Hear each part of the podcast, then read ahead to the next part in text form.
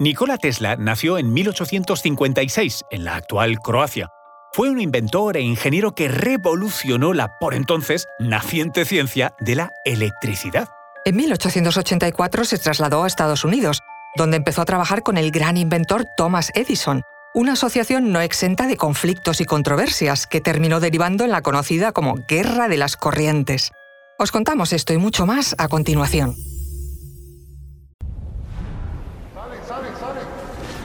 Conoce mejor al equipo que protege nuestras costas. Alerta en el mar, el jueves a las 10 un nuevo episodio en National Geographic. Soy María José Rubio, historiadora y escritora. Y yo soy Luis Quevedo, divulgador científico. Y esto es Despierta tu curiosidad, un podcast diario sobre historias insólitas de National Geographic. Y recuerda, más curiosidades en el canal de National Geographic y en Disney Plus. Nikola Tesla nació en el corazón del imperio austrohúngaro en una familia serbia. Su padre fue sacerdote ortodoxo y su madre una ama de casa que dedicaba parte de su tiempo a ser científica autodidacta. Llegó incluso a desarrollar pequeños aparatos caseros. Tesla, inspirado por su madre, estudió ingeniería eléctrica y allí comenzó a analizar los usos de la corriente alterna. Después de algunas experiencias exitosas en Hungría y en París, donde Tesla patentó varias invenciones, se trasladó en 1884 a Estados Unidos. En esta época, Thomas Edison acababa de perfeccionar y patentar la bombilla. La electricidad estaba evolucionando, dando un salto tecnológico muy importante. Se empezaban a construir centrales de producción para las que era necesario idear un sistema que permitiera transportar su energía a larguísimas distancias. En este punto de gran necesidad comenzaron las discrepancias entre los dos genios de la electricidad. Edison defendía la corriente continua, Tesla, en cambio, era partidario de la corriente alterna. Así fue como empezó la llamada Guerra de las Corrientes. Por un lado estaba la corriente continua, que no varía con el tiempo, ya que fluye de manera estable y en una sola dirección. Se usa, por ejemplo, en las actuales pilas o baterías para pequeños aparatos electrónicos. La alternativa a esto era la corriente alterna. Esta fluye de manera cíclica y regular, cambiando la dirección de viaje de los electrones adelante y atrás. Es la corriente que circula por las líneas eléctricas y que llega a los enchufes de nuestras casas. Esta cambia de dirección 50 veces cada segundo. La corriente continua era el sistema que anhelaba Edison, pero era poco adecuado para responder a las nuevas necesidades. El problema de su transporte se volvía aún más difícil, puesto que la transmisión interurbana de grandes cantidades de corrientes era muy costosa. Sufría enormes pérdidas en forma de calor. En 1886, George Westinghouse, un empresario rico, pero sin conocimiento en el negocio eléctrico, fundó Westinghouse Electric. La idea era competir con la General Electric de Edison. Su principal ventaja fueron los descubrimientos y las patentes de Nikola Tesla, quien creyó apasionadamente en la superioridad de la corriente alterna. Edison se alarmó por la aparición de la tecnología de Tesla. Vio amenazados sus intereses en un campo que él mismo había creado. Tesla demostró que la corriente continua de Edison era cara e ineficaz. Cuanto mayor era la distancia, más energía se perdía por el camino.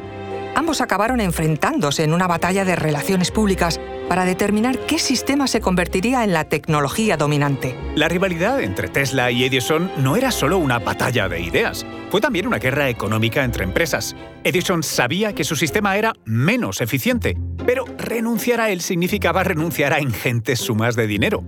Mientras tanto, la empresa de Tesla fue ganando más y más contratos, ya que sus ventajas eran más que evidentes. Pero entonces se topó con un serio obstáculo. Hubo varios accidentes mortales de técnicos y operarios debido a los altísimos voltajes de las corrientes alternas. Con cada muerte, el bando de Edison se ocupaba de desprestigiar a Tesla y a su corriente alterna.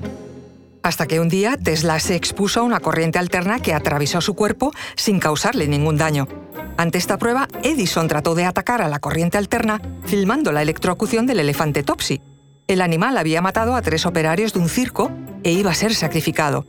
La electrocución organizada por Edison fue grabada y exhibida por todos los Estados Unidos como parte de la campaña de descrédito de Tesla. Como gran curiosidad en este choque de genios, en 1912 el Nobel de Física fue para el sueco Niels Gustav Dahlen por inventar la válvula solar con la que se podía encender y apagar de forma automática la llama de las farolas en los atardeceres y amaneceres. Pero entre los fans de Tesla se rumoreó que el premio fue para un inventor menor, porque Tesla se negó a compartir el Nobel con Edison por los méritos de ambos en el estudio de la energía eléctrica. Sin embargo, los archivos históricos de la Academia Sueca afirman que esto es eh, mentira. Tesla solo recibió una única nominación para el Premio Nobel de Física y fue para el de 1937. Pese a que se impuso el sistema de corriente alterna de Tesla, este pasó al olvido, pero siguió dedicando su tiempo a la ciencia. Desarrolló la bobina Tesla, la iluminación inalámbrica y otros inventos extravagantes para su época. Sus ideas eran muy avanzadas y no consiguió plasmarlas en avances prácticos. Murió con una imagen de científico soñador y retirado. Edison, por su parte, se hizo millonario debido a decenas de patentes como la de la bombilla o el fonógrafo. Se convirtió en uno de los inventores más conocidos, prolíficos y aplaudidos de la historia. Solo en los últimos años la figura de Tesla ha empezado a ser revalorizada. De lo que no cabe duda es que este choque sirvió para impulsar el avance de nuestra sociedad. Dejó además un invento que es la base de nuestro día a día.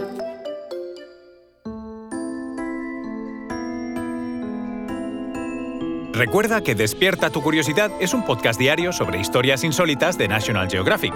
Disfruta de más curiosidades en el canal de National Geographic y en Disney Plus. Ah, y no olvides suscribirte al podcast si has disfrutado con nuestras historias.